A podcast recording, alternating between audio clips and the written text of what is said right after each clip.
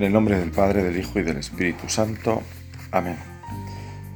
En aquel tiempo dijo Jesús a sus discípulos esta parábola. El reino de los cielos se parece a un propietario que al amanecer salió a contratar jornaleros para su viña. Después de ajustarse con ellos en un denario por jornada, los mandó a la viña. Salió otra vez a media mañana, vio a otros que estaban también en la plaza sin trabajo y les dijo, Id vosotros también a mi viña y os pagaré lo debido. Ellos fueron. Salió de nuevo hacia mediodía y a media tarde e hizo lo mismo. Salió al caer la tarde y encontró a otros parados y les dijo, ¿Cómo es que estáis aquí el día entero sin trabajar? Le respondieron, nadie nos ha contratado.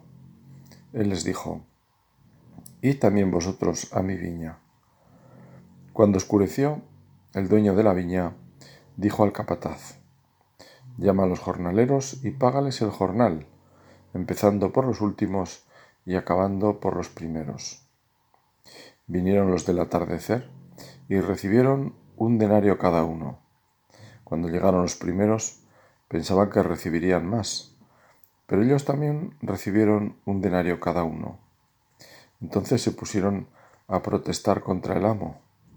Estos últimos han trabajado solo una hora y los has tratado igual que a nosotros, que hemos aguantado el peso del día y el bochorno. Él replicó a uno de ellos, Amigo, no te hago ninguna injusticia. ¿No nos ajustamos en un denario? Toma lo tuyo y vete. Quiero darle a este último igual que a ti es que no tengo libertad para hacer lo que quiera en mis asuntos.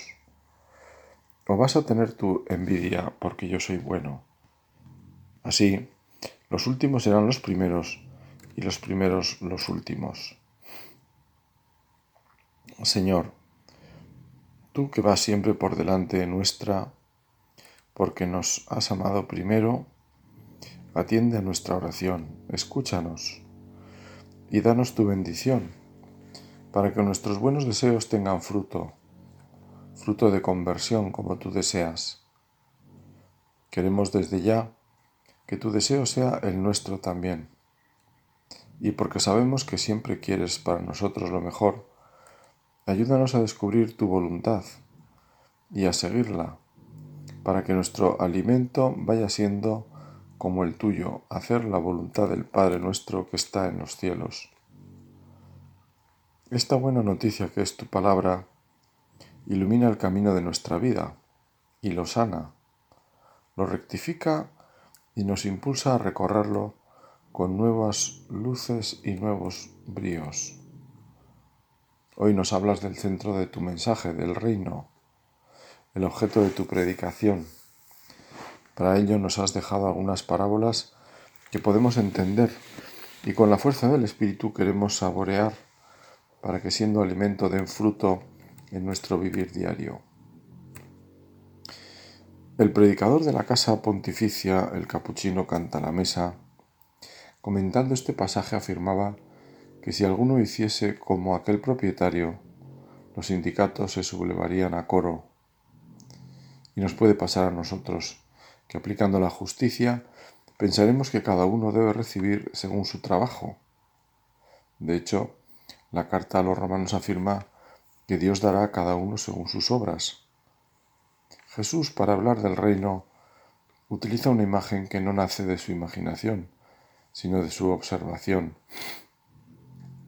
Salir a la plaza a que te contraten era una práctica que en los pueblos todavía hay personas mayores que la recuerdan. Seguro que Jesús también fue testigo muchas veces de esa misma escena se salía a la plaza buscando trabajo, buscando trabajadores. Con esta forma de hacer Jesús quiere hablarnos del reino de los cielos. Quiere que entendamos lo necesario y para ello se sirve de estas comparaciones.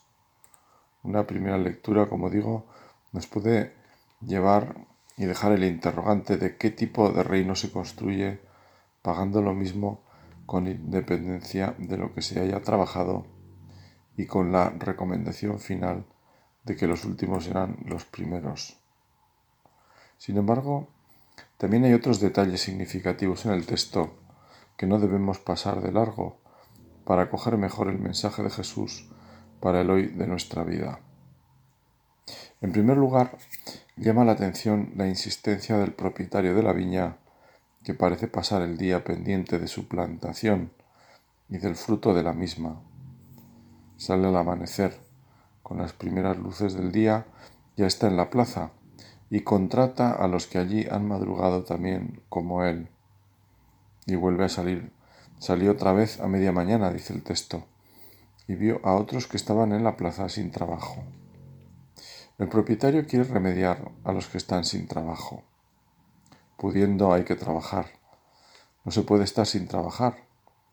Es la primera deducción de esta llamada. Nos resuena el texto del Génesis y la creación del hombre que puso Dios en la tierra para que la sometiese y le diese fruto. Lo puso para que trabajara. El mismo Dios hecho hombre, así es nombrado en el Evangelio, el Hijo del Artesano. La misma existencia del domingo tiene una de sus finalidades en el descanso. Es evidente que éste viene como consecuencia del resto de la semana en la que el hombre cumple ese mandato de Dios de transformar la tierra. Y es que trabajo en la Biblia es un concepto más amplio que lo que a veces nosotros consideramos como tal. Llega el mediodía y el propietario vuelve a salir a la plaza.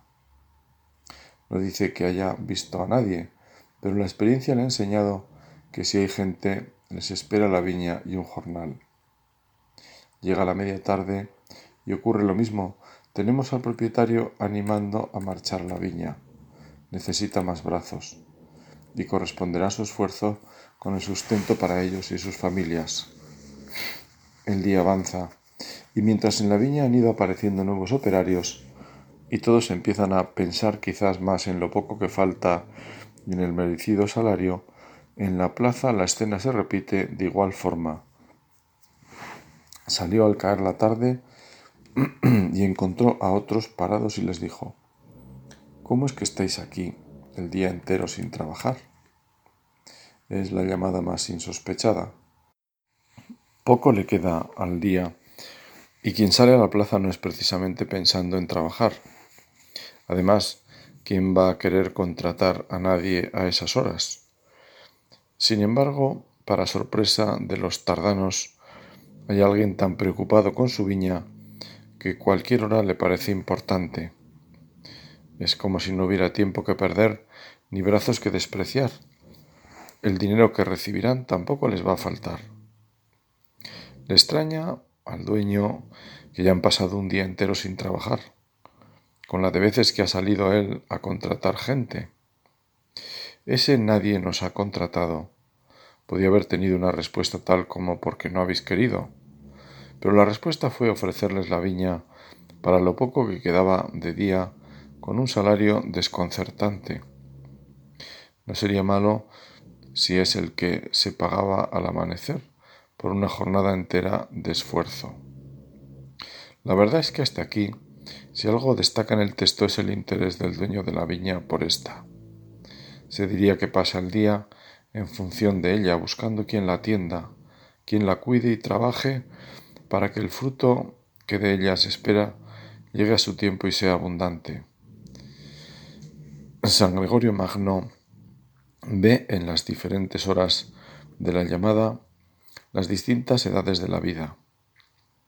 Unos son conducidos a una vida honrada desde la infancia, otros durante la adolescencia, otros en la edad madura, otros en la vejez y otros por fin en edad muy avanzada.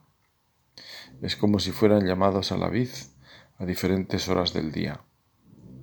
Examinad, pues, vuestro modo de vivir, hermanos, y ved si vosotros actuáis como obreros de Dios. Reflexionad bien y considerad si trabajáis en la viña del Señor. El que se descuidó de vivir para Dios hasta su última edad es como el obrero que ha estado sin hacer nada hasta la undécima hora. ¿por qué habéis estado todo el día sin hacer nada? Es como si dijéramos claramente, si no habéis querido vivir para Dios durante vuestra juventud y edad madura, arrepentíos por lo menos en vuestra última edad. Venid, a pesar de todo, hacia los caminos de la vida. San Gregorio habla de vivir para Dios y nos abre a esa pregunta sobre el sentido de nuestras tareas en la vida. ¿Qué buscamos con ellas? ¿Para qué las hacemos? Caben muchas respuestas válidas. Puedo trabajar para ganar un sueldo y colaborar al sustento de mi familia. También porque es un trabajo que me gusta y me llena. Mis obligaciones familiares las hago por el amor a mis hijos o a mi esposo. Y así podemos continuar repasando los variados ámbitos de nuestra vida. Sin embargo, el para qué último tiene que ver con el reino. Este mundo que Dios ha creado lo debemos transformar según el espíritu cristiano, viviendo todas esas realidades desde la luz de la fe, de tal forma que se conviertan en ocasión de encuentro con Dios. Más aún, para que otros descubran a Dios. Brilla así vuestra luz delante de los hombres, para que vean vuestras buenas obras y glorifiquen a vuestro Padre que está en los cielos. Esta parábola para nosotros es también llamada sobre nuestra vida, luz para la misma. Cada uno debe nuestra peculiar, cada uno, perdón, desde nuestra peculiar circunstancia de vida. El viñador que es Dios nos ha llamado a su viña en distintos momentos de nuestra existencia. Así las horas del día representarían las edades de nuestra vida. Lo cierto es que fuimos convocados a trabajar por el reino. Este es el sentido profundo de nuestra existencia. Hace ya un tiempo, un joven que se incorporaba por primera vez al mercado laboral, después de haber concluido sus estudios universitarios, al preguntarle por su trabajo, y qué tal lo estaba afrontando, me hizo una consideración más profunda sobre el sentido de todo lo que estaba haciendo. Me planteó en un momento de la conversación sus dudas acerca del sentido de todo lo que hacía. Veía una especie de cadena que él no había elegido y que era esta sociedad y sus formas de ganar para gastar. Me confesaba que algo le quedaba y le dejaba insatisfecho, no es el momento de entrar en todo el contenido de la conversación, pero sí me parece interesante la pregunta de fondo. ¿Para qué trabajo? ¿Qué sentido tiene que me esfuerce en sacar unas tareas adelante? ¿Solo un sueldo que me permita gastar más y conseguir más cosas? La respuesta sabemos que es de Jesús, que tiene palabras de vida eterna. ¿Dónde iremos? le podemos decir al Señor con el apóstol Pedro. ¿A dónde queremos ir? Con el trabajo, con el dinero que ganamos, con las cosas que conseguimos. Cuando el maestro le preguntó si también ellos le abandonarían después del discurso del pan de vida, Jesús nos habla de la viña en la que lo importante no es la eficacia de los resultados, sino la fidelidad de nuestro trabajo. Allí donde el Señor nos quiera, en la viña de Dios también trabajan los que no pueden moverse por estar amarrados a la cama de un hospital, los que tienen alguna deficiencia o dificultad que les impide hacer lo que otros realizan sin dificultad. En esa viña por la comunión de los santos, una monja contemplativa puede ser fundamental para la misión. La viña de la que Jesús nos habla es el reino, y éste no depende exactamente de un sueldo, ni se construye solo por realizaciones prácticas o resultados. San Juan Crisóstomo subraya que este empeño del dueño por contratar trabajadores es expresión del querer de Dios, que no excluye a nadie de sus planes de salvación, con el objeto de avivar más los deseos de aquellos que se convertían al Señor en sus últimos años y que por eso mismo tenían la idea de que ellos recibirían menos recompensa que los demás. San Juan Pablo II veía en los operarios enviados a la viña representados a los laicos, cuya vocación a la santidad es la misma que la del resto de los cristianos bautizados, siendo distinto el camino de esa santidad porque ellos se deben santificar en todas las nobles ocupaciones que tejen sus vidas, comenzando por el trabajo remunerado y siguiendo por el no remunerado, como es el de las amas de casa, siguiendo por sus deberes familiares como esposos, padres, y su participación en la marcha de la sociedad, actuando en las asociaciones, entidades, que deben ser lugar y ocasión para encontrarse con Dios, ofreciendo sus quehaceres para la gloria de Dios. Será en esas actividades donde puedan hacer una amistad sincera que lleve a transmitir, porque el bien es lógico que se difunda, la experiencia de una vida fundada en la confianza de un Dios que siendo Padre nos llama a vivir como hermanos. Las virtudes propias del trabajo bien hecho, el compañerismo, el espíritu de generosidad y alegría, serán como lámpara encendida que brilla y mueve a encontrar la fuente de esa, luz. Como una imagen vale más que mil palabras, muchas veces el reino crece no tanto por lo que se escucha, sino por lo que se ve. Se puede hablar mucho sobre la importancia de la familia y su papel como célula vital de la sociedad y otras cuestiones centrales en esa institución, pero a veces simplemente ver una familia unida ante el dolor y apoyándose en las dificultades con una caridad práctica y esforzada es la mejor catequesis sobre lo que es una familia cristiana. En el desenlace del texto está el pago y el desconcierto que provoca en los primeros que fueron a trabajar porque recibieron lo mismo que los últimos. Pero el dueño de la viña apela al cumplimiento de lo acordado. Él es libre y generoso. No aceptar este modo de proceder es manifestar envidia. Es que no tengo libertad para hacer lo que quiera en mis asuntos?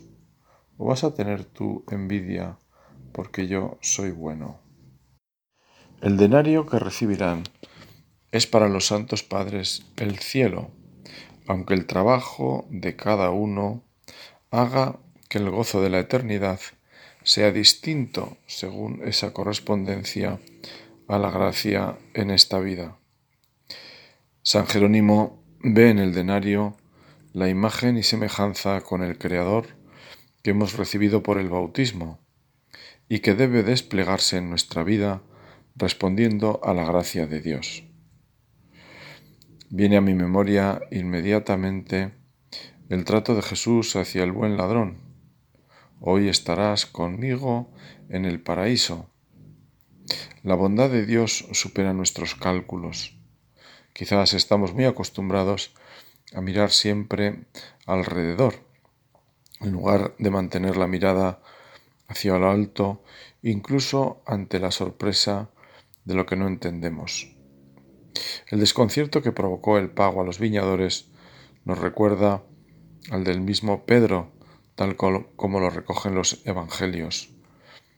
Piensas como los hombres y no como Dios, le tuvo que corregir en una ocasión Jesús. Nuestro Dios, que es rico en perdón, como dice el profeta Isaías, parece recordarnos que nosotros no somos así. En nuestros planes y caminos el perdón, por desgracia, no siempre tiene cabida. Mis planes no son vuestros planes, vuestros caminos no son mis caminos, oráculo del Señor. Como el cielo es más alto que la tierra, mis caminos son más altos que los vuestros, mis planes que vuestros planes. Lo podrían afirmar los últimos que fueron a la viña. Su plan había sido pasar el día y se encontraron con una llamada que exigía de ellos prácticamente la buena disposición, porque con una hora de trabajo que pusieran de su parte, recibieron lo que tampoco estaba en sus cortos planes. Fueron ganados en generosidad. Y para terminar esta primera mirada al Evangelio, Jesús nos deja una sentencia que como ocurre ha pasado al decir común para expresar a veces algo que nos desconcierta.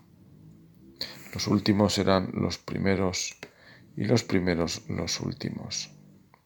Y no es una coletilla para rematar el texto, sino el resumen fácilmente recordable de la parábola de Jesús. Qué buen pedagogo eres, Señor. La Iglesia nos suele proponer textos que en su última frase nos recogen el sentido de lo que se ha proclamado. Comenta San Juan Crisóstomo esta frase. En estas palabras dice el Santo Padre, indica el Señor una manera encubierta que se refería a los que resplandecieron primero en la virtud y después la despreciaron, y además a aquellos que se separaron del mal y se sobrepusieron a muchos. Esta parábola fue, pues, compuesta con el objeto de avivar más los deseos de aquellos que se convertían al Señor en sus últimos años y que por lo mismo tenían la idea de que ellos recibirían menos recompensa que los demás. Así pues, con esta parábola estamos invitados a renovar nuestro compromiso con la viña, es decir, con el reino. El propietario no se cansa de subrayar su dominio sobre la viña. La viña es suya, es una propiedad que la lleva en el pensamiento y en el corazón, porque se desvela por ella. Quiere que esté cuidada para que pueda dar buen fruto. Sea la hora que sea, Volvemos a la viña, aunque a veces la pereza nos paralice, o la mirada humana sobre este mundo nos pueda desanimar y encerrar en nosotros mismos. El mismo celo del propietario tiene que ser el nuestro, para que también nosotros busquemos colaboradores en el trabajo en primer lugar, animándonos con la fidelidad de los mejores trabajadores, esto es, de los santos y santas. San Agustín, uno de los operarios al que podemos situar en los del mediodía por haber pedido el bautismo a edad ya avanzada para su tiempo, tiene una mirada particular sobre esta parábola, porque ve en el trabajo de la viña la vendimia, pero entendida esta de un modo espiritual.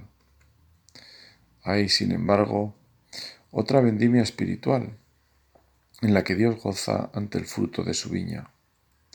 Nosotros damos culto a Dios y Dios nos cultiva a nosotros, pero nuestro culto a Dios no es tal que con Él le hagamos mejor, pues no le tributamos culto con el arado, sino con la adoración.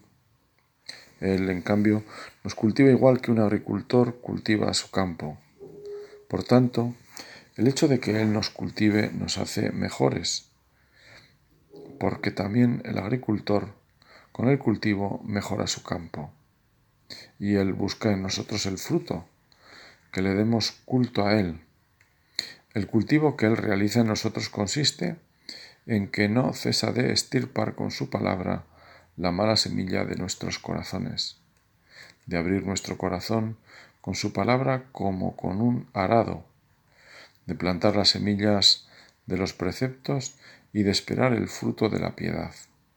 En efecto, si aceptamos en nuestro corazón este cultivo de forma que le demos culto debidamente, no somos ingratos para con nuestro agricultor, sino que le pagamos con el fruto que le agrada.